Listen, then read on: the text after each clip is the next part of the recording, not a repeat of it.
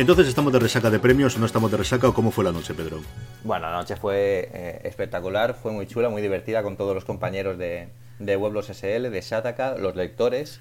Y, y la verdad es que estuvo muy bien. Bueno, de resaca no mucha, la verdad, porque nos acostamos pronto. Al final sí fuimos bastante buenos. Hablaremos ahora largo y tendido de los premios Ataka y sobre todo yo creo que también una cosa curiosa de, contar a la gente, evidentemente, eh, cómo han ido los premios y quiénes han sido los ganadores y por la parte que nos toca más, más cercana que, ha ganado Apple, pero yo creo que a la gente le puede interesar mucho la intrahistoria de, de, cómo se viven esos premios desde más o menos desde dentro y sobre todo la evolución de tú que has estado conociendo aquello casi desde el principio a hoy unos premios presentados por Iturriaga, eh, cómo es esa evolución, ¿no? del, el cambio de, de un, un modesto blog originalmente lo que se ha convertido a día de hoy, ¿no? Sí, sí. Yo sí quería hablar antes contigo de un par de noticias que a lo largo de la semana me han llamado mucho la atención. La primera es el fin de Arredio o Erdio o como leche pronunciamos esto, que, hijo, mira que es complicado. En Estados Unidos, en inglés es complicado, pero en español es complicadísimo. Sí. Y yo recuerdo muchísimas blogs americanos antes de que llegase allí Spotify eh, cómo defendían ultranza el modelo de negocio de, de este servidor de streaming de, de audio de música eh, durante mucho tiempo, cuando llegó en el 2010. Eh, Curioso además que siempre tuvo, eh, era obligatoriamente de pago, no tenía ningún eh, ningún tier en el que fuese gratuito, como siempre tuvo Spotify, que además es una de las cosas que se dice que tuvo el gran problema a la hora de, alcanzar volumen en Estados Unidos. Y, y cómo ahora lo compró Pandora y hablar, yo creo que es una, una, demostración más de cómo solo los grandes sobreviven en cosas tan complicadas como es toda la parte de media, toda la parte de servicios eh, web, ¿no, Pedro? Es que al final ahí no puedes dar un paso en falso, porque estás contando, necesitas contar con una infraestructura eh, tremendamente potente, eh, exigente, porque al final el público lo que quiere en estos servicios es que funcionen perfectos, sin ningún tipo de demora, sin ningún tipo de fallo, porque en el momento que haya un fallo en uno de estos servicios se pasan al siguiente. Entonces, esto lo que está logrando un poco es esta agrupación un poco natural de los grandes, que al final es quien puede mantener estos ratios de calidad y esta agrupación natural de, bueno, pues de contenidos potentes y de, y de una infraestructura potente. Y, bueno, y es a lo que estamos tendiendo, estamos en la época del streaming. Y de la consolidación, a mí hay dos cosas que me gustan mucho del artículo eh, que hicieron en The Verge, que yo recomiendo que, leáis y que pondremos en las sonots, que como siempre lo tendréis en podstar.fm barra una cosa más guion 4, el número del programa. Eh, la primera es cómo en el lanzamiento del 2010 tenían una oferta que era 5 dólares solo para hacer streaming en web, por si acaso no tenías un smartphone en el que poder reproducir música, que es algo que, claro, a día de hoy sería totalmente incomprensible. Y otro que el origen del lanzamiento en el 2010, en agosto, que al final no hace tanto tiempo, que hace solo 5 años, había una aplicación para BlackBerry. Fíjate. Eso es con lo que lanzaron ellos. El servicio web y una aplicación para BlackBerry hace solamente 5 años. Y luego la otra cosa que comentaba el, jefe de diseño era que el haber obligado a pagar desde el principio provocó que no tuviesen esa masa y eh, cuando llegó Spotify no poder competir. Y es algo curiosísimo una frase que él dice que eh, Radio, creo, tuvo el error de tratar de ser rentable demasiado pronto. Claro que es una de estas frases que fuera del mundo de las startups es una cosa que a mí me chirría, ¿no? Yo todos los araos y todos los inventos que he montado, más grandes o más pequeños de empresa, lo primero que piensas es cómo ser rentable y cómo aquí totalmente gira el, el, el, enfoque de lo que necesitamos son usuarios y luego ya veremos cómo rentabilicemos, ¿no? Sí, aquí lo que pasa es que, claro, al final es lo que comentaba, eh, necesitan una infraestructura tan potente y, al final llegó, en un momento en el que la gente igual no estaba tan preparada para el concepto de streaming, ¿no? No lo entendía muy bien. Estamos incluso cambiando entre lo analógico y lo analógico, no, el, soporte físico y lo, y lo y soporte digital puro por, por descargas por internet y bueno, quizás fue un momento complicado para hacerlo y por eso tardaron en ser rentables. Yo quizás ellos apostaban por ser rentables al cabo de unos años, cuando ya estuviera todo un poco más asentado. Mm. Y la otra noticia que me ha llamado la atención esta semana, no por no esperada, porque creo que esta es una tendencia que vamos a ver cada vez más, eh, sea verdad o sea mentira en la razón que ellos dan de seguridad y del problema que vivo de, de robo de contraseñas, que es el pan nuestro de cada día, mm. que es el tema de Instagram, ¿no? Eh, yo recuerdo muy parecido a lo que hizo Twitter en su momento con las, en, el caso de Twitter con las aplicaciones de terceros, y aquí Instagram amenaza con cerrar las APIs para terceros de todo lo que no sea retoque fotográfico, que toque las fotografías que tú hayas hecho. Entonces, todas esas aplicaciones que permiten coger eh, feeds completos de otros usuarios, todas capadas desde ya eh, en diciembre no van a permitir ninguna y todas las que están permitidas hasta ahora, en junio del año que viene, eh, tienen que tener una versión nueva sí o sí, o si no, le retirarán la licencia de la API. Buah, es que eso. al final lo que se consigue con estas medidas es lo que pasó un poco con Twitter, ¿no? Cuando salió todo el tema de los tokens, que para el público esto le da una apariencia impopular a la marca que igual no es el, camino, ¿no? Conseguir. Aquí había lo que potenciar eh, mucho más es pues eh, asegurar la seguridad de la API que tú expones a, a, terceras compañías, no, no directamente cortar por lo sano con ellos y decir que bueno, solo tienes tú. Además el caso de Instagram es un caso complicado, ¿no? porque ellos no tienen aplicaciones eh, de terceras compañías que se utilicen para lo que realmente se utiliza Instagram, que es para poder capturar fotos y hacer fotos. Simplemente es, como tú dices, un lector de, de feeds que, bueno, lo que, lo que consiguen estas, eh, e, estas aplicaciones es al final robar los, los passwords y las contraseñas y luego pues hacer ya de, las suyas. Pero estas medidas tan impopulares que acaban afectando a la marca quizás era una cosa que deberían replanteársela como estrategia, porque yo creo que, que no acaba de ser del todo acertada y a la vista está con Twitter, que día a día las decisiones que está tomando no son las más, las más eh, favoritas entre, entre el público. Yo creo que la gran diferencia aquí es eh, en Twitter eh, podías protestar en la misma aplicación, cosa que en Instagram es un pelín más complicado, ¿no? Pero aunque puedas hacerlo.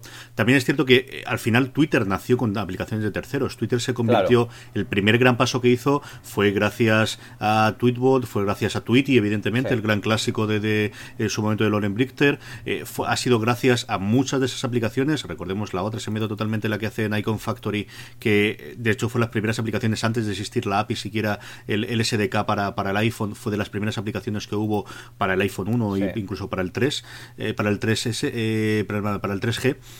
Instagram yo creo que ocurre esa parte y luego la otra es, yo creo que el usuario sí que está muy desconectado de la parte tecnológica. Yo es curioso porque de lo que la gente ha visto cabrear en Instagram ha sido con la publicidad. Yo le, es curiosísimo si te salta alguno de los anuncios, tienes una retaíla de un montón de me gustas en el anuncio de, de Basta y luego los comentarios son a cual a cual. sí. sí, y además como tengas uno que diga una palabrota en la primera línea, ya suben a un nivel... Mm, claro, de ahí para arriba. Sí, sí, además de esto de gente de, de tenéis una aplicación gratuita que os permite tener comparado y nos cabréis porque tenéis un anuncio en medio, es el cómo seleccionamos, a mí es una cosa que me sigue fascinando, el cómo seleccionamos, cómo aceptamos eh, el que haya publicidad en determinados medios y no podemos con él en otros medios. ¿no? Eh, hace mucho tiempo leí a Seth Godin que lo que nos molestaba no es tanto lo que nos muestra, sino la sorpresa, ¿no? Yo no espero en Instagram ver la publicidad, mientras que en un periódico estoy acostumbrado a que el 80% de una página o el 100% sea un puñetero anuncio y me lo doy por por, eh, por habitual, mientras que no espero que en medio de las fotos de los amigachos que yo estoy leyendo en mi feed de Instagram mm. me aparezca la publicidad de una determinada marca y de eso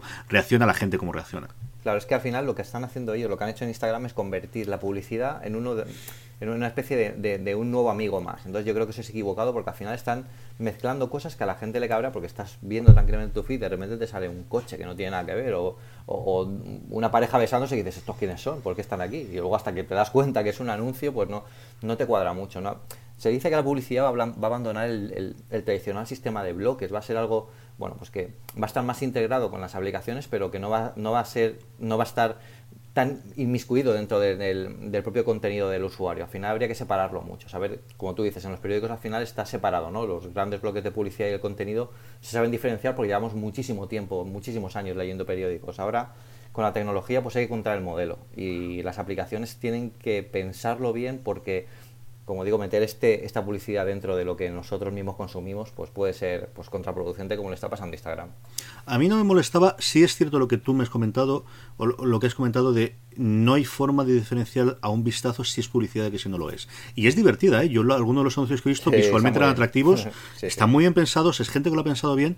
Eh, yo creo que Instagram tiene una grandísima herramienta y es el poder enlazar dentro de las fotos de la publicidad, cosa que no se puede hacer en ningún sitio excepto el perfil, y, y eso llevó toda una oleada de gente que cuando lanzaba una cosa nueva, yo recuerdo por ejemplo Jamie Oliver, cada vez que tenía un libro nuevo, cada vez que tenía cualquier promoción, el, el propio post de Instagram te decía, ve a mi perfil que tienes el enlace para poder acceder directamente porque si no, no hay forma de que haga eh, el hiperenlace al sitio donde quieres hacer. Creo que eso sería es una gran baza que siempre ha tenido para los anunciantes, el permitir que desde el propio post alguien pueda hacer tap y, e ir eh, directamente a la página correcta.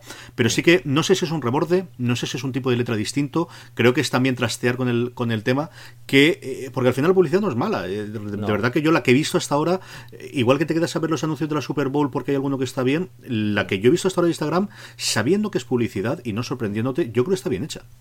Sí, sí, pero además has puesto un, gran ejemplo.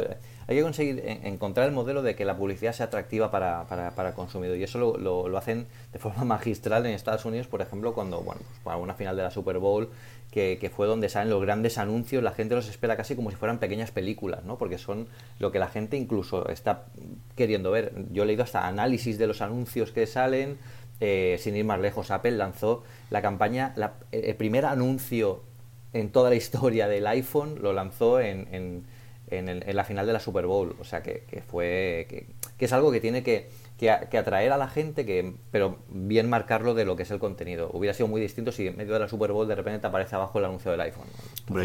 y, un montón de años después seguimos hablando todavía del anuncio de la Super Bowl del Mac original, ¿no? Y solamente se mostró que además ahora es más sencillo de verlo, pero entonces solamente se había estrenado dos veces en diciembre del año anterior en una, en una televisión local perdida, yo no recuerdo si era en Wisconsin o en Alaska o algo por el estilo, para poder entrar en los semi, fundamentalmente, y es porque, no me acuerdo si eran los semi o otro tipo de premio, pero para poder emitirse y luego en la Super Bowl y solamente se emitió una vez, ¿no?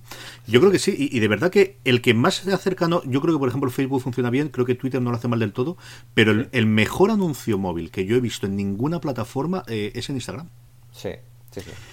Vamos con los premios Ataca. Eh, Pedro, eh, ¿cómo ves tú eh, crecer al niño? ¿no? Yo, ¿Desde cuándo llevas yendo tú? ¿Llevas yendo desde el primer año? ¿Y cómo has visto crecer poco a poco al crío en todos estos tiempos? Pues la verdad es que el tiempo pasa volando. Anoche precisamente lo comentaba con Julio Alonso, es el CEO de Hueblos SL, que, bueno, ahora está trabajando desde la oficina de Miami.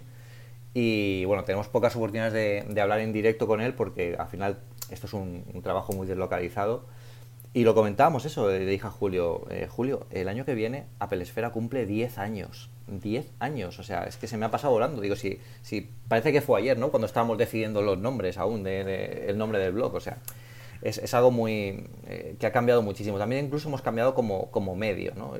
La palabra blog ya se nos ha quedado un poco pequeña porque no hacemos el trabajo que se hacía como, como blogger tradicional, ¿no? Que era, bueno, pues vas escribiendo tus impresiones, aquí hacemos un trabajo más periodístico, entre comillas, ¿no? que no se enfaden los periodistas, que no quiero eh, robarles su profesión. Eh, a lo que me refiero es que eh, ahondamos mucho más en los temas, profundizamos mucho más, contactamos con marcas, contactamos con personas, entrevistamos. las fotos ya no son lo que eran, ni mucho menos. Yo siempre lo digo, si alguien tiene curiosidad, leed mi, mi review original del iPhone en 2007 y leed la del iPhone 6S, o sea, no, tiene absolutamente nada que ver. a nivel de, calidad de fotos, yo he tenido que aprender a hacer fotografías porque yo no, no era aficionado a la fotografía y he tenido que aprender a hacer fotografía producto, eh, saber cómo enfocar los temas, orientarlo incluso para que el texto sea atractivo visualmente, ya no solo en la lectura. O sea, eso ha cambiado mucho. Sataka lo ha hecho muy bien, porque Sataka fue uno de los primeros eh, blogs que salió a nivel de tecnología consiguió atraer a mucha gente del sector que en aquel momento pues igual no tenían una página de referencia en, español y la verdad es que contaba con gente muy muy muy buena. Eh, Javier Penalba que ha sido coordinador de Sataka eh, hasta bueno hasta este año que ahora está María González eh, porque Javier ahora está dedicándose quiere dedicarse a un poco más de docencia él es profesor de tecnología y, bueno, es que son expertos, o sea, eh, eh, da eh, lo bueno que tienen estos premios y lo que por lo que me gusta venir a mí es por la, la cantidad de conversaciones de calidad que se crean, ya no solo entre los seguidores, ayer tuvimos una conversación interesantísima Javier Penalba y un grupito más que estábamos por allí sobre el futuro de, de, la, de, la computación entre comillas, todo, hacia dónde iba a ir, si iban a ser los tablets, si iban a ser los smartphones o algo distinto también el, contacto con los lectores, porque a los premios Ataca no solo vamos nosotros, también van los lectores, cualquier lector, además entra gratuita y hay un montón de premios. Eh, ayer regalaron portátiles, regalaron eh, sticks de, Intel de computación pequeñitos que la gente estaba encantada, o sea, hay un montón de, de... Y la evolución, pues, es tremenda. Hemos pasado de un pequeño blog a un gran medio que entre todo el grupo contamos con 40 millones de visitas, es que es una barbaridad. Es que superamos a, los muchos, a, muchos de los, de los grandes eh, medios tradicionales, eh, eh, incluso en online, o sea que, que es bastante, bastante potente. Yo creo casi casi todos, Pedro. Haciendo memoria, es cierto que hace mucho tiempo que no veo las cifras del Mundo tradicionalmente era el periódico en español. El país era el más leído a nivel internacional y el Mundo creo recordar que era más en España o alguna cosa por el estilo. Yo creo que estaban por debajo de esas cifras que me acabas de contar tú, desde luego para todo el grupo. Sí, sí, sí. Háblame ya de los premios. ¿Cómo, ¿Cómo es una jornada de los premios Ataca? Tú llegas allí, entras, eh, tenéis mesas, tenéis sillas eh, y además la otra cosa que a mí me llamó mucho la atención y que me hubiese gustado muchísimo hacer, ya no solamente los premios que se dan a última hora de la tarde, primera hora de la noche, sino toda la jornada a lo largo del día con conferencias y charlas. Sí, sí, eh, se, monta como un, una pequeña, un pequeño mini congreso, ¿no? Lo que se hace durante todo el día solo es un día, eh, de momento solo es un día, y este año se ha hecho de forma que hay mesas redondas, ¿no? Que se habla sobre, bueno, pues sobre tecnología, cosas afines a tecnología.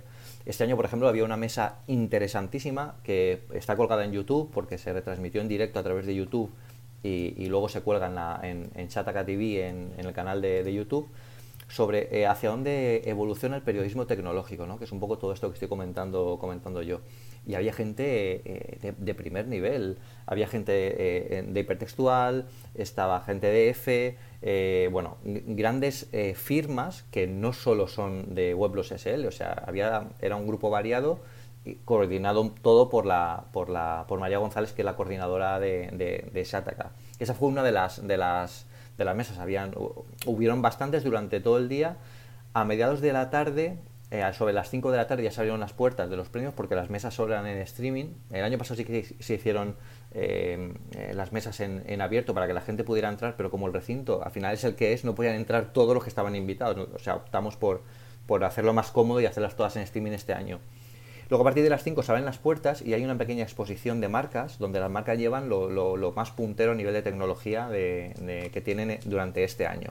Este año incluso hemos tenido un Ford Mustang de, el nuevo Ford Mustang que, que, sacó, que sacó Ford en, hace poquito y ayer era espectacular. El año pasado tuvimos el BMW i8 que fue increíble poder entrar, bueno, probarlo, no nos pudimos dar una vuelta desgraciadamente, pero sentarnos y ver todo lo que, todo lo que lleva. Luego aparte de ese, de ese pequeño voz de, de tecnología que presentan las marcas, pues está la convivencia editores-lectores, ¿no? Nosotros no nos identificamos de ninguna forma, pero es muy, curioso porque la gente te sigue conociendo. Yo creo que no hay tantas fotos mías por ahí, pero, claro, al final tengo casi que, Pedro, tal, el iPad Pro, Pedro, tal. Y, bueno, y a Javier Penalba es una locura, porque al final es su, fiesta, ¿no? Entre comillas, y a Javier tiene que ir esquivando a la gente.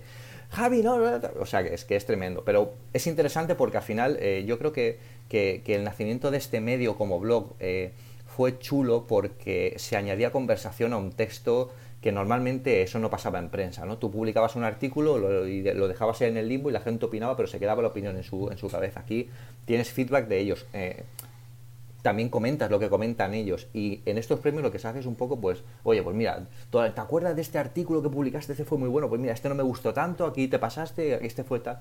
O sea, que, se genera un momento chulo. Y ya la culminación es la entrega de los premios SATAC a las marcas eh, ganadoras y después hay una pequeña entrega de, bueno pues es un especie de concurso entre marcas que donde las marcas pues reparten ya te digo portátiles y distintos dispositivos entre los lectores solo los, lectores que, asisten al, evento Vamos a repasar un poquito, si quieres, los premios. Eh, eh, ¿Cuál te llamó más la atención a ti de todos?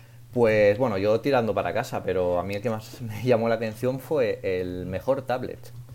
El mejor tablet este año ha sido elegido el iPad Pro y es un hecho que hay que, destacar porque al final esto lo ha elegido la comunidad y la comunidad de Shataka eh, no, es una, no estamos hablando de Apple Esfera. Eh. Aquí estábamos hablando de una comunidad muy heterogénea de, gente con, que, bueno, que utiliza todo tipo de dispositivos. Ni siquiera tienen que ser todos de Android. O también puede ser incluso gente que utiliza Windows Phone, gente todavía que usa BlackBerry, gente que usa, bueno, lo que quiera. Pero el tablet, lo comentaba con Javier, que, que, al final esto lo votan los lectores.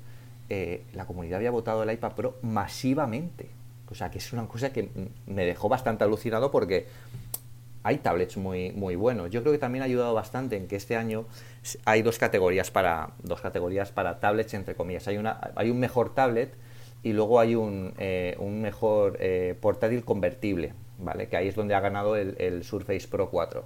Evidentemente es la categoría que lo define por excelencia. Quizás si se hubieran juntado las dos categorías hubiera sido más complicado que el iPad Pro ganara. Repasando un poquito, eh, hay otros dos premios de Apple ha ganado, que es el mejor ordenador portátil con el MacBook Pro por retina. Y el iMac de 2015 de ordenador de sobremesa. Sí. Sí, sí, aquí estos premios yo creo que incluso los ganan todos los años, ¿eh? es, es, tremendo. El, el, el, MacBook Pro Retina este año es muy bueno, es muy potente y han dado un cambio cualitativo en potencia, sobre todo en el iMac, que aunque no se haya visto un cambio de diseño, el, la potencia y la nueva pantalla es, es alucinante. O sea que aquí el público ha, los ha elegido casi diría que por eso. Luego sí me llama la atención que el mejor smartwatch haya sido votado el Samsung Gear S2, que no lo he trasteado, pero es cierto que lo que he visto es bastante chulo. Y segundo, sí. el Apple Watch. Y luego hay dos sí. que me han llamado la atención porque son dos cosas que yo quería probar. Eh, una es en mi búsqueda constante de encontrar cada vez mejor unos eh, auriculares. El que el mejor precio fuese para un wireless, que es el Sennheiser Momentum On Ear Wireless que no sé en qué pasta estará esto, pero tengo que probarlo a ver qué tal está. Y luego en accesorio periférico, que supongo que por lo que estoy viendo aquí es donde el año que viene estará el Apple TV si deciden botarlo ahí dentro, que es el Google Chromecast 2, que yo no pensaba que había tanto aficionado en España del, del Chromecast como parece ser que sí que lo hay. Sí, es un, es un dispositivo bastante, bastante más popular de lo que parece, como dices tú, porque al final eh, la gente busca una forma cómoda de conectar hoy en día todos los dispositivos que tiene en casa, los tablets, el iPhone tal, bueno, el iPhone, el, el, el, el teléfono inteligente a, la tele y lo, lo que mejor funciona fuera de, del mundo Apple yo creo que es el Chromecast. Yo he tenido algún Chromecast entre comillas de estos chinos que venden en, en Amazon y aquello no acaba de funcionar, pero Chromecast, los Chromecast que he probado yo, pues la verdad es que están funcionando bastante bien y tienen bastante soporte de, de, de las aplicaciones. Del, del, bueno, del, del smartphone que, que el, iPhone 6S se ha quedado, el mejor smartphone de, de gama alta, el iPhone 6S se ha quedado en, segundo, en segunda posición y ha ganado el Samsung Galaxy 66, S66 Edge. Eh, bueno, también era algo, en estos premios al final es algo que, que, que, que es previsible, ¿no? Samsung apuesta por un modelo diferencial en cuanto a pantalla, con la pantalla curvada, a la gente es, le, le parece muy atractivo, creo que están haciendo una buena campaña de, marketing alrededor del producto y creo que están poniéndose las pilas porque ahora el sistema operativo no está tan bueno eh, no está tan contaminado entre comillas del propio eh, software de Samsung sino que al final lo especifica un poco más respecto al, al Android normal que tiene que tiene que tiene Google.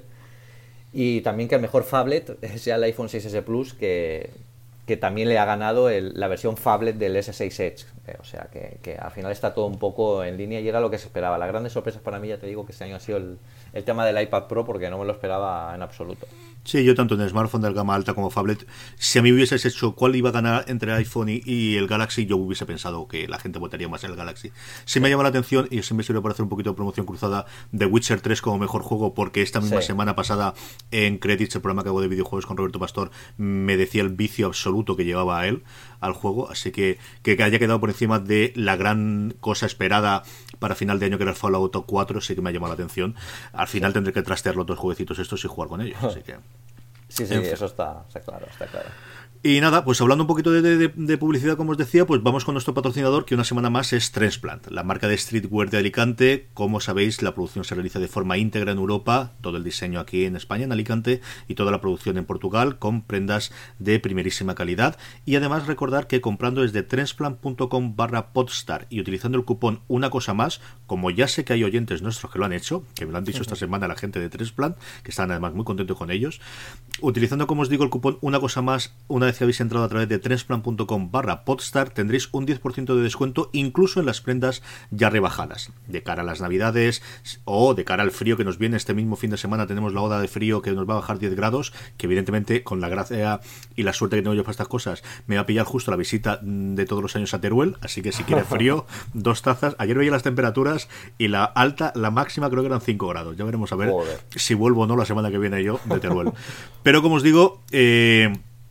Treneso.com barra postar, una cosa más, eh, para comprar toda la ropa de abrigo y para regalos tenéis gafas de sol, tenéis calcetines, tenéis gorros, tenéis gorras, tenéis un poquito de todo, echarle un página a la web y eh, además, me aprovecho para felicitar a, a porque este pasado miércoles 18 celebró su cumpleaños. Celebró el cumpleaños además de una forma muy especial haciendo un concurso en la página web y eh, voy a deciros alguna de las cifras porque además como Pedro maneja estas cifras sabe cómo de gordas o de pequeñas serían estas de aquí. Durante el día del cumpleaños, que como os digo sortearon 600 euros en distintas cosas que van escondiendo la página web y que había que encontrar con cupones, tuvieron, sirvieron 62.620 páginas. Madre mía. 1.300 jugadores de 29 países distintos. Tiraron abajo la base de datos cuatro veces. la cantidad de gente que fue. 7.000 reproducciones de vídeo intentando encontrar dentro de los vídeos, porque había uno de los momentos en los que los vídeos había eh, una de las pistas, uno de los cupones que te daban el, el dinero. 7.000 reproducciones y 1.000 interacciones entre Facebook e Instagram, que es donde hicieron todo el juego. Así que yo sé que están tremendamente contentos como cómo había funcionado la cosa. Y, en fin, nunca está bien que te tiren cuatro veces la, la página web, pero cuando es por cosas de estas, bueno, pues lo aceptas como cajete del oficio y el año que viene aprenderemos, ¿no, Pedro? Eso indica, eso indica que, que bueno, han tenido muchísimo éxito, desde luego, ¿eh? porque algo así, a nosotros nos pasaba, ¿eh? cuando empezamos a hacer todo el tema de seguimiento de Keynotes y año tras año nos tiraban la página web por tantas visitas, es que al final lo estás haciendo bien porque la gente se implica contigo. Así que, como os digo, eh, echar un ojo a toda la ropa que tienen, 3plan.com barra podstar, utilizando el cupón Una Cosa Más, el 10% de descuento, incluso en las prendas ya rebajadas.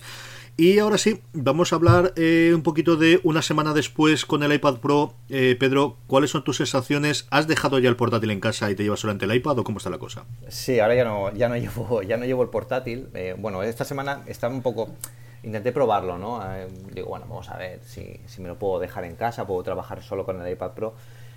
La, la, realidad es que ha funcionado bastante mejor de lo que esperaba. Las aplicaciones, hay casi, hoy en día hay casi aplicaciones para todo. Eh, el iPad responde de manera fantástica. La pantalla es otra dimensión. O sea, eh, prácticamente volver a mirar la pantalla de cualquier portátil eh, comparada con esta eh, se nota, se nota. Sobre todo si, si no son retina o son portátiles normalitos, la verdad es que se nota bastante. Y luego a nivel de portabilidad es que es fantástico. Yo lo estoy probando con un teclado de Logitech, que ahora, ahora hablaremos de él. Y, y, bueno, la sensación es muy cómodo, muy sencillo de manejar. El teclado es incluso retroiluminado, o sea que en, en, salas de reuniones con poca iluminación, porque estás proyectando, lo puedes ver perfectamente. Y la potencia está más que de sobra preparada para, para poder trabajar como máquina principal. Yo lo trasté cinco minutos en la Apple Store de, de, la Puerta del Sol en Madrid, porque este fin de semana pasado estuve en Madrid por el Festival de Series de Movistar Plus, que era una cosa que quería ir siempre por fuera de series y por fin este año he podido ir. Yo me faltó un pelo para llevármelo. Yo confieso que eh, lo tenía ayer con el, el Pencil, no lo llegué a probar porque había un montón de gente para trastearlo. Había una cola que yo me medio colé por un lateral y, y me salté. Sí probé el teclado, que después de las cosas que había ido negativas sobre ella me sorprendió para bien. Sí. Es cierto que lo que trasteé, trasteé un minuto y medio con el teclado se llegó, pero tanto los gestos, el cambiar, Además, lo que hice fue poner en todos en Safari, poner nuestro programa en, en la portada, a ver si haciendo un poquito de, evangelización. De evangelización. placement. Sí, sí, como debe ser, claro que sí.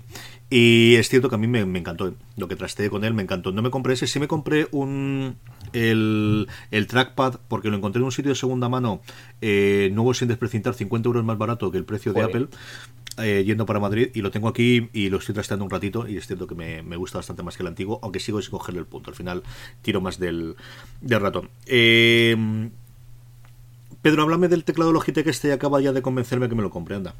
Pues bueno, todos sabemos que la referencia en teclados para, para, para tablets, por lo menos para, para, nosotros que hemos probado bastante, son, es, son, es Logitech. Entonces, como el teclado para el teclado oficial de Apple en, español eh, todavía tardaba unas semanas en llegar, yo no quería probarlo sin, sin un teclado oficial, así que hablé con Logitech para que me prestaran eh, su teclado para probarlo para análisis. Y tengo que decir que lo convierte prácticamente eh, en, el, en, el, núcleo indispensable que tienes que tener para sustituir, si quieres sustituir, aunque no sea el objetivo que yo pienso que tiene que tener este iPad, eh, el portátil y dejarlo en casa. El teclado es súper cómodo, es un teclado prácticamente no solo como los de los tradicionales portátiles, sino que es mucho mejor. El recorrido es muy suave, las teclas tienen una, disposición muy cómoda para trabajar, muy, bastante buena tiene retroiluminación, que es una cosa que a mí siempre, eh, yo siempre he demandado en, algún, en, todos los teclados habidos y por haber desde que tengo Mac.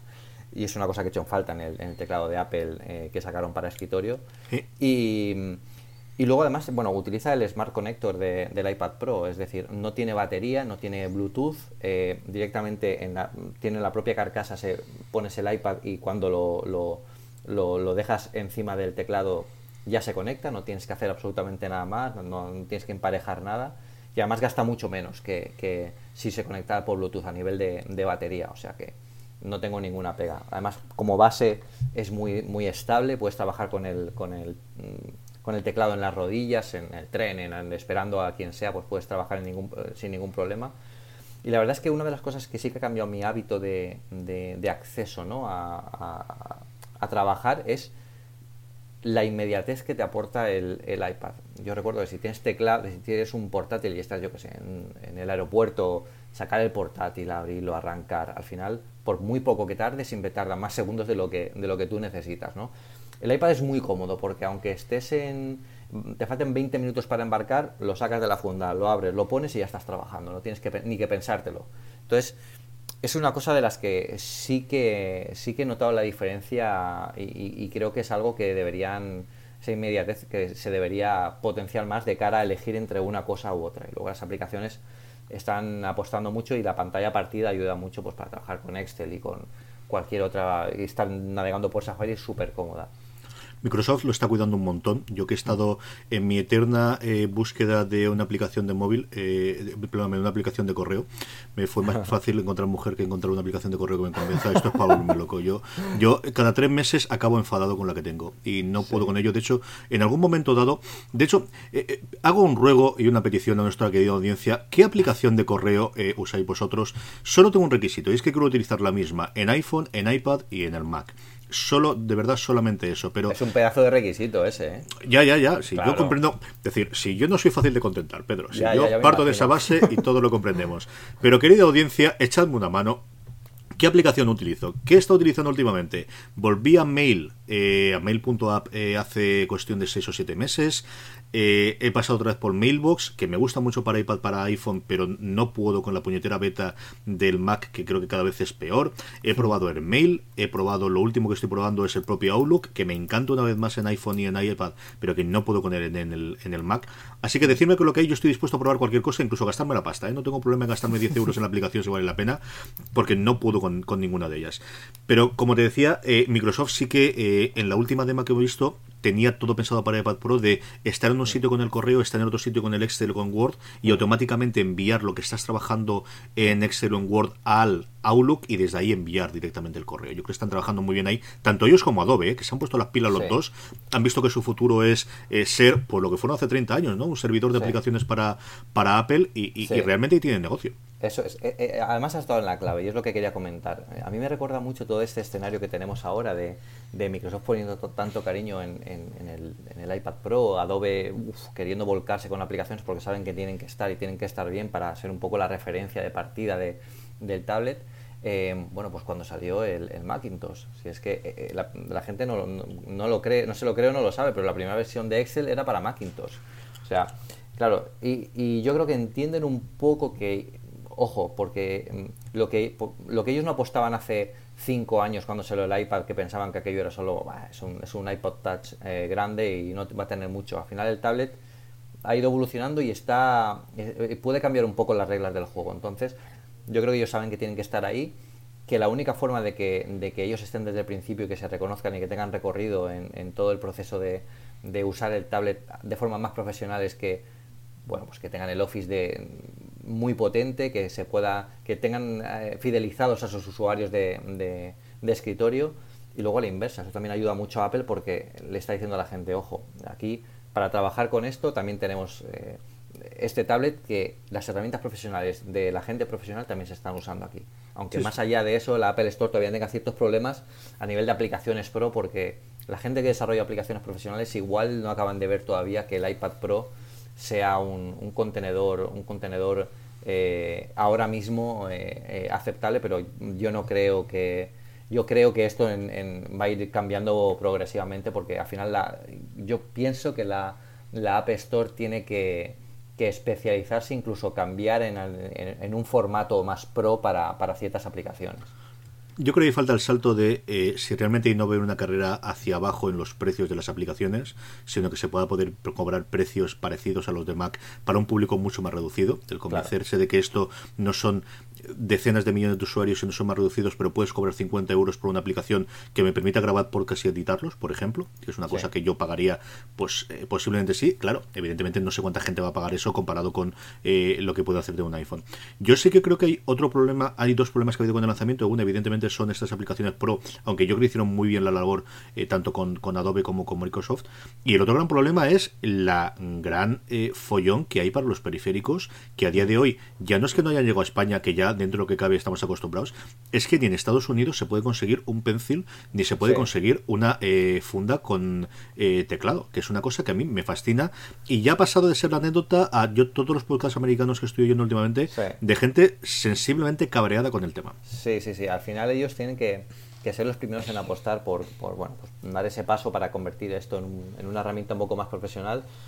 Y bueno, eh, Apple eh, en los lanzamientos de los primeros productos, aunque esto no sea un primer producto como, como tal, porque al final es un iPad, sí que es una, una nueva categoría dentro de la gama, eh, siempre ha tenido tradicionalmente ciertos problemas de distribución que luego se acaban, se acaban solventando. Yo esto recuerdo también que pasó con el iPhone, eh, incluso pasó con, con, algunos de los Macs cuando cambiaron la generación a final del 2009-2008 y es algo que, Apple debería poner pues más fuerza de producción ¿no? para, para satisfacer a la demanda de capacidad de, de, todo lo que de todo lo que le viene encima porque claro también la gente equivoca un poco creo yo ¿eh? el, el, target de esto porque tú te compras un, iPad Pro y la gente decía, es que tenían que incluirlo con el, con el, con el tablet. Yo no creo que, que tengan que incluir el, iPad, el Pencil eh, con, el, con el iPad Pro, porque es una herramienta que a lo mejor una persona profesional de, ciertas, de cierto ámbito no lo utiliza, no tiene por qué tenerlo. Eh, sin embargo, el teclado sí que considero que es una parte importante para que esto se convierta en una herramienta profesional. Entonces, eh, quizás apostaron demasiado por el mercado americano y, la producción de, de, los teclados para distintos países eh, se ha alargado más de la cuenta, pero, pero bueno, a ver si esta primera etapa pasa, porque sí que es verdad que tiene gente bastante, bastante cabreada. Yo creo que hay una cosa en la que tiene razón el cabreo y es que si miras los anuncios del Apple Pro, no todos, pero sí hay unos cuantos en los que se centran en lo que te permite tener el Pencil. Entonces, que tengas ese anuncio cuando luego no tienes la disponibilidad. Eh, y es cierto que al final el mayor perjudicado es Apple, que pudiendo vender mil y pico euros de cacharro más 150 está el Pencil, ¿no? 130 eh, dólares, 150 euros, creo que está con el IVA y todo lo demás, tengas, pues no lo vendas, ¿no? Pero, pero sí es una cosa curiosa en algo en lo que tradicionalmente, y más Tim Cook, que viene de esa parte de Apple, siempre ha tenido que es toda la parte logística, ¿no? De, ese control. Eh, y ya no es un problema de que solamente en Europa no hay porque estamos vendiendo todo en China Estados Unidos, es que simplemente no hay, es que no hay más pencils. Es, hay los que hay, las tiendas tienen dos o tres para la demo y las eh, unidades que están de review y poca cosa más. Volvamos al teclado, que me interesa muchísimo el Logitech, que como sabéis yo soy muy fan de ello. El teclado es español, evidentemente. ¿Hay sitio para el pencil? Una y dos, ¿cubre la parte de atrás del iPad, Pedro? Eh, no, en, la, funda de Logitech no, no hay ningún sitio para guardar el, pencil, que es una cosa que, me ha sorprendido, ¿no? Porque deberían haber puesto algún tipo de estuchito. Yo voy a empezar a buscar, antes anoche lo estaba, lo estaba hablando con, algún compañero, algún tipo de estuche o algo, algún accesorio que, algún, bueno, algún fabricante de accesorios haya hecho para guardar el pencil, porque sí que es cierto que una de las cosas que he visto es que si lo guardas en la mochila que tradicionalmente llevamos el portátil, eh, yo el pencil lo guardo donde, donde suelo llevar los bolis, pero no es el sitio más seguro, porque al final me da miedo que le des un golpe y bueno, si es un boli me da igual, pero claro, el pencil que vale bastante más pasta, pues, pues te cabrearía bastante que, que, le pasara algo. Yo veo que es bastante robusto, ¿eh? de todas formas el pencil eh, le da bastante caña y, parece que, aguanta bastante, pero bueno, no deja de preocuparme que tenga que dejarlo por ahí sin ningún estuchito o alguna funda como la de Logitech que, que, tenga que estar. Y cubre la parte de atrás del iPad, la funda es completa, ¿no? Sí, sí, es funda completa. Es, eh, es como un libro, eh, no, no, tiene pliegues como, una, como la Smart Cover o la Smart Case.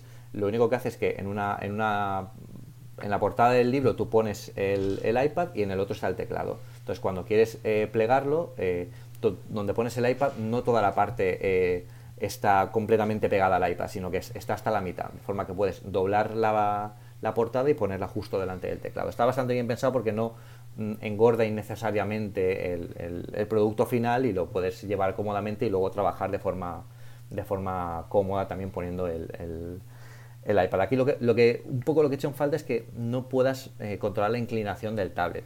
Mm, que yo no, no he tenido ningún problema con eso porque parece ser la adecuada, incluso para ver, yo ahora que viajo mucho, me, puse Netflix en, la cama con el, con el iPad Pro y este, y este eh, keyboard y la verdad es que incluso para verlo acostado en la cama se ve perfecto, ¿eh? pero, pero bueno, pues un detalle más que, que, se podría mejorar.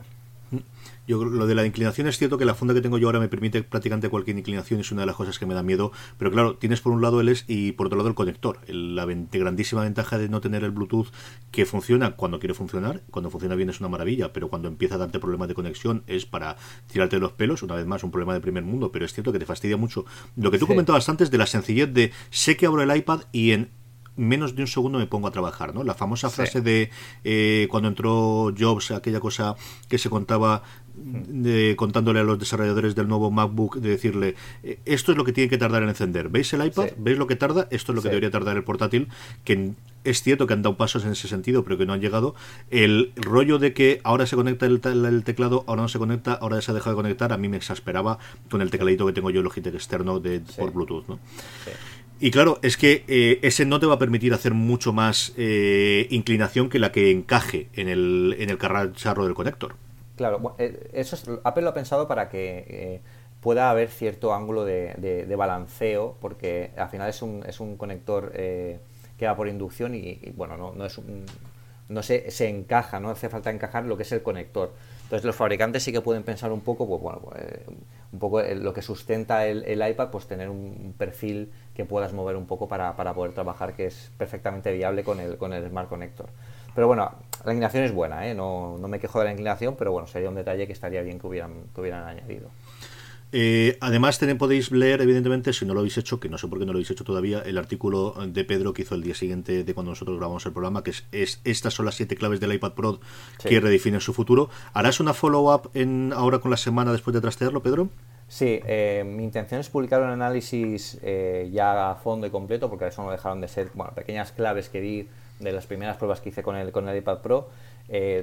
para esta semana ya saldrá mi análisis definitivo.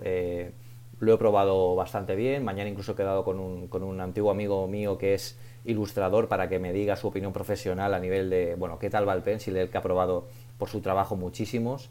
Y, bueno, yo creo que va a ser bastante completo y, me gustaría cambiar algunos tópicos que he leído en algunas reviews. Yo creo que el concepto de, bueno, que nos pasa a todos, ¿eh? nosotros incluso aquí hemos estado hablando así también, de vamos a, sustituir el portátil. No es el hecho de sustituirlo, sino de conseguir algo que haga mejor las cosas y que incluso vamos a hacer otras distintas. ¿no? Eh, tenemos que tender a eso y una parte importante de eso ya no solo es el dispositivo, sino también las herramientas que te lo permitan. Incluso ya no solo las, las, aplicaciones del dispositivo, sino también las aplicaciones que tú usas para trabajar en, tu día a día. Antes de empezar el podcast me comentabas que yo como consultor, si la había podido utilizar, prácticamente lo podido utilizar a lo largo de todo el día, excepto en ciertas aplicaciones que dentro de, de la empresa pues no tenemos todavía en versión tablet o no podemos utilizar en, versión tablet. Entonces, hay que evolucionar no solo ya los dispositivos y las aplicaciones, sino también ciertos conceptos de trabajo que las empresas también tienen que ir, que ir cambiando y que se están cambiando porque hoy en día, eh, ya te digo yo que con el tablet, eh, el iPad Pro para, para, mi profesión, yo creo que se podría trabajar perfectamente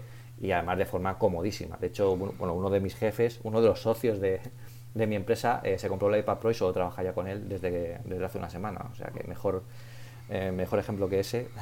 Que ha sido además el gran apoyo que siempre tiene la empresa eh, Apple, que era los jefazos gordos querían utilizar productos de Apple y le decía a, a Elite, me da lo mismo como lo arregléis, pero que funcione, ¿no? Y es el cómo ha funcionado. Yo tengo historias de estas de terror eh, absoluto en la universidad, de yo tener que seguir virtualizando en Windows, porque había dos cosas concretas de la universidad, que era sobre todo la firma de actas y el envío de las actas de las asignaturas, que solo podía hacerse bajo Explorer.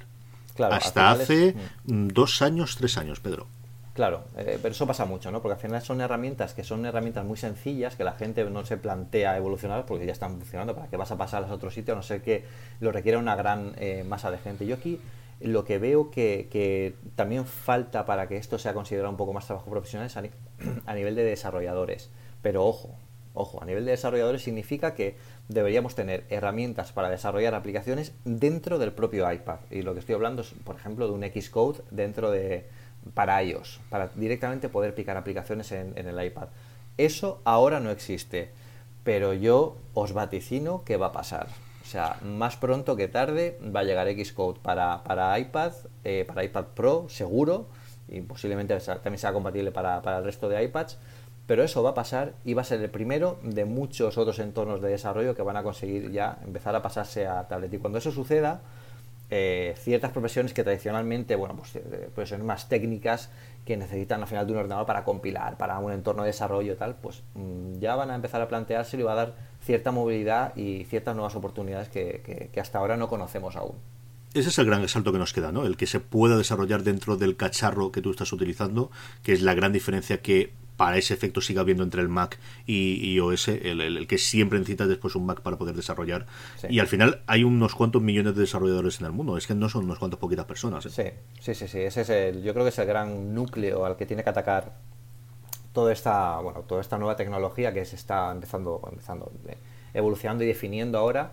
Y, yo creo que el primer paso lo va a dar, bueno, evidentemente tiene que darlo Apple porque su dispositivo, al final para Surface, bueno, no deja de ser un portátil con pantalla táctil eh, y, ya lo tiene, pero en el momento en que todo el grandísimo núcleo de desarrolladores que, tiene iOS, bueno, iOS, tvOS e incluso OS 10, eh, se pase a, tenga, se pueda hacer desde un, desde un iPad Pro, la cosa va a dar un salto, pero totalmente cualitativo y exponencial que va a cambiar mucho la forma de, de pensar en estos dispositivos, incluso para para los desarrolladores o, la, o de otras aplicaciones que no tienen nada que ver con esto, pero ya van a ver que están entrando más gente de cierto tipo que tradicionalmente no están usando estos dispositivos y van a ofrecerles cosas y eso va a ir generando una bola que, va a terminar de convertir esto en, la opción para trabajar eh, eh, de forma más cómoda, que es lo que se refiere. No sustituir el portátil, sino trabajar de forma más cómoda y mejor de lo que veníamos haciendo ahora. Es una nueva herramienta que tenemos que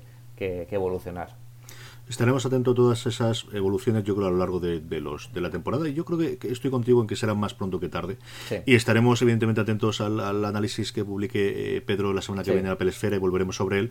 Y es el momento, antes de llegar al final del programa las recomendaciones, de agradecer a toda la gente que nos ayuda eh, al programa. La primera, como sabéis, de una forma muy fácil y especialmente recordaros la de cara al Black Friday, de cara al Cyber Monday y a todo lo que se nos viene encima ya mismo, es que podéis ayudar a una cosa más comprando desde Amazon España, entrando en vez de la forma habitual que entréis, lo que hacéis es entrar desde esta dirección, podstar.fm barra una cosa más Amazon todo seguido, sin saltos, sin guiones, sin espacios, sin absolutamente nada. En las propias sonos lo tenéis. Entrando desde esa página, vais directamente a la página principal, os redirigirá a la página principal de Amazon todo os costará exactamente lo mismo que os costará. Si tenéis la rebaja por Black Friday, tenéis el mismo descuento que tendréis si accedieseis desde cualquier otro sitio, pero Amazon nos pagará a nosotros una pequeña comisión que nos permitirá pues hacer cada vez mejor una cosa más, como os digo, comprando desde podstar.fm barra una cosa más Amazon. Y por otro lado, una cosa que podéis hacer es convertiros en mecenas de eh, una cosa más. ¿Cómo os convertís en mecenas? Vais a podstar.fm barra mecenas, ahí tenéis todos los programas de la cadena con sus páginas de mecenas en Tipi, que es la página eh, francesa que utilizamos para este menester. Esta semana contamos con un nuevo mecenas, eh, Vergara, al cual le agradecemos muchísimo que haya aportado eh, su granito de arena para hacer postar, eh, perdóname, para hacer una cosa más cada mejor cada semana. Y además es importante el tema de mecenazgo porque como sabéis, eh, Pedro y yo vamos a hacer los 10 primeros programas de una cosa más. Estamos ahora en el cuarto, nos quedan 6 programas a partir de este. Y el primer objetivo que tenemos en nuestra página de mecenas es seguir con el programa a partir del décimo, del de ese, décimo programa, ¿no? Yo creo que los dos nos apetece muchísimo seguir hablando durante muchísimo tiempo de Apple. Y eso lo conseguiremos si llegamos al mínimo de 100 euros que tenemos como objetivo mínimo eh, para una cosa más. Así que si os gusta lo que hacemos, si os interesa, si estáis enganchados todas las semanas a oír el comentario de Pedro y las tonterías que digo yo, pues entrar en podstar.fm barra mecenas, tenéis mecenazgo desde un euro y luego a partir de ahí tendremos sorteos, tenemos eh, eh, un feed especial para todos los mecenas en el que tenemos programas especiales y audios, comentarios y cosas distintas que tendremos Ahí tenéis toda la cosa detallado. Como os digo, postar.fm barra mecenas, gracias a todos nuestros mecenas y al nuevo mecenas Ion Vergara de nuevo. Pedro, recomendación de la semana. Pues yo quería recomendar esta semana una pequeña aplicación que me está, me está, bueno, la tenéis instalada, de hecho ya la comenté cuando hablamos del iPhone 6S, pero le estoy viendo usos bastante interesantes y también enlazando con la recomendación de, de This That que, que hice, que hice en, en, anterior podcast. Se, llama, se trata de Launch. Launch es una aplicación que te permite personalizar pequeñas acciones o, o, bueno, sí, al final son pequeñas acciones o lanzar aplicaciones o cosas que haces con tu teléfono de una forma muy habitual, ¿no? Puedes utilizar el, el, acceso rápido del, del 3D Touch si tenéis un iPhone 6S. Eh, podéis eh, personalizar el widget que aparece desde el Notification Center eh, para poder acceder rápidamente, por ejemplo, pues, bueno, pues ver la última foto, lanzar un trigger de if this then that, que por eso lo enlazo con la anterior aplicación. Si tenéis un, un buen trigger de if this, then, that que haga algo, pues desde aquí directamente pulsando un botón súper rápido desde el, Notification Center, lo podéis, lo podéis utilizar. Eh, podéis ver los bookmarks, eh, enviarle un email a quien vosotros digáis que podéis personalizar, acceder a la página web de forma súper sencilla, mensajes grupales. Eh, que pase algo cuando llegues a cierta, a, cierta localización, porque además utiliza la geolocalización para lanzar acciones. Tiene, bueno, conexión con Dropbox, Text Expander, es muy completo y la verdad es que yo creo que es bastante útil para, bueno, pues para cosas rápidas del teléfono que siempre hacemos y, automatizar ciertas cosas que no estamos para hacer siempre lo mismo que es haciendo, deja de ser repetitivo. Launch nos, nos ayudará bastante a todo eso y si sois usuarios de This and That, eh, seguramente lo agradeceréis bastante. Yo no sé las veces que he intentado utilizar esta aplicación, Pedro. Tendremos que hacer un especial de If This and That para, para comentar todas las bondades, porque al final es una cosa que todo el mundo lee muchas posibilidades, pero hasta que no te pones de verdad a hacerlo. A mí me costó, ¿eh? Un par de años también ponerme a rascar pero está muy bien. Yo el Launch Center, pero vamos, hasta de quitar todas las aplicaciones del dock y dejarlas solamente a ella para obligarme a utilizarla, ¿eh? Nuevo forma, tío. No te digo yo no que con el, 3D Touch no sea la cosa que realmente me faltaba a mí, ¿no? Del eh, automáticamente accedes y haces el, las dos o tres funciones básicas que tenía. Y es una de esas ideas brillantes parecida a If This Then That, que yo creo que al final no me obligo, yo creo que es un defecto de ya estoy acostumbrado a trabajar de otra forma y cambiar el chip siempre es mucho más complicado que encontrar un workflow nuevo en algo distinto de lo que haces, ¿no? Me cuesta horrores y mira que sea para enviar algo a OmniFocus sería mucho más cómodo, para llamar a alguien, para tener las cuatro o cinco cosas que hago recurrentemente, como dices tú, en el que son más de un paso a la vez, es tremendamente cómodo. Chico, pero no puedo, prometo probarlo de nuevo y a ver si me compro el puñetero teléfono nuevo y a ver si, si con esa excusa sí funciona, porque de verdad que es una, aplicación, las veces en las que he cogido cierto ritmo, que te ahorra tiempo, que al final es lo que vas. No vas a tener una grandísima revolución, pero el ahorrarte X segundos en cada una de esas interacciones te hace un mundo. Sí, sí, sí, sí. Bueno, nos quedan seis programas para convencerte. yo intento ayudarte. Ay, señor. Yo voy a recomendar dos cosas. Voy a recomendar dos cosas porque eh, son dos eh, aplicaciones que se renovaron bastante esta semana. Una con un motivo muy claro, eh, que es el lanzamiento del iPad Pro. Y la otra que me sorprendió, que es una de estas aplicaciones que utilizo de vez en cuando, que luego voy olvidando, pero que es cierto que cuando lo uso me es muy útil. La primera es Marvel Unlimited. Y además, esta semana en la que he vuelto a leer bastante cómic porque quería leer el alias que sacó en su momento Bendis sobre Jessica Jones, que hoy mismo estamos hablando del viernes 20 en Netflix estrena la serie de Jessica Jones, eh, que es la segunda de Marvel que va a hacer, y además lo hablaba con Julián Clemente, que tuve la, suerte de pasar unos días con el editor de Marvel de España el pasado domingo. Marvel Unlimited es una pasada de aplicación de Marvel que te permite tener todo el catálogo bibliográfico de Marvel desde los tiempos del cuplé hasta hace 4 o 5 meses aproximadamente, dependiendo del cómic, todo eh, con una cuota mensual que está, si yo no recuerdo mal, sobre los 10 dólares. Luego tienes distintos tiers y además quieres que te regalen una figurita y rollos por el estilo, pero un precio tremendamente razonable al precio de una suscripción de Netflix, una suscripción de Spotify una suscripción de cualquier otra cosa. Puedes leer lo que quieras eh, mm, por internet cualquier cosa te puedes descargar hasta 10, si no recuerdo mal, eh, cómics. Funciona espectacular, eso sí, todos los cómics en inglés, que es la, gran ventaja o handicap, depende de cómo lo quieras ver. A mí me apetece leerlos en inglés ahora que ya tengo cierto dominio, pero comprendo que para los lectores que no tengan, pues es un problema. ¿no? Y claro, es una aplicación para que está, yo estaba loco por verla cómo funciona en el iPad Pro, porque el problema que siempre tiene en el iPad es que el cómic es un poquito más grande que lo que es el propio iPad, y entonces siempre o lees las letras muy pequeñitas o te toca ampliarla o te toca hacer algún juego como el que vaya panel a panel, mientras que en el iPad Pro es prácticamente uno a uno y tiene que ser impresionante el cómo se ve en ella. Bueno, eh, no, lo he comentado y que se nos va el tiempo, pero no quiero pasar sin decirlo. El iPad Pro para leer, sobre todo cómics y, revistas, es fantástico. O sea, es una maravilla. Como tú dices, cabe todo en pantalla, eh, la definición es alucinante y la verdad es que funciona muy bien. Incluso para leer, yo que soy ya viejuno, para leer las antiguas micromanías y micro hobby que tenemos ahí en, en, formato de para, para, para comic reader, eh, bueno, pues eh, te, da la sensación de volver a tener aquella micromanía de segunda generación grande, amarilla, pues eh, volver a leerlo así es fantástico. Esas micro padre las tiene todas. Absolutamente todo. Yo las tengo todas en, el, la Academia de mi padre, las tengo absolutamente todas. Todavía recuerdo alguna de las portadas míticas. Y la otra aplicación, que es una cosa que utilizo más en el iPhone que otra cosa, es, evidentemente a todos nos falta un sitio más de donde recibir noticias, ¿no? Porque lo que nos falta en este mundo moderno es que un sitio más donde nos manden noticias, ¿no? Pero es cierto que Nazel, que es una aplicación que me gustó en su primera versión y que la segunda la han mejorado bastante, te proporciona lo que siempre buscas y es, al final, eh, Twitter puede ser una alternativa perfecta a los RSS o un complemento perfecto a los RSS en cosas en los que no llegan. Y nace la idea, la filosofía es muy sencilla y es escanear toda la gente a la que tú sigues en Twitter, qué enlace se está compartiendo y si algo se está compartiendo mucho, te lo pone el primero para que leas el enlace. Lo siguiente que estás leyendo, lo siguiente que estás leyendo. Que es una idea brillante, que es una idea que utilizamos mucho de una forma eh, inconsciente cuando vemos en Twitter y vemos varias personas que están retuiteando el mismo enlace.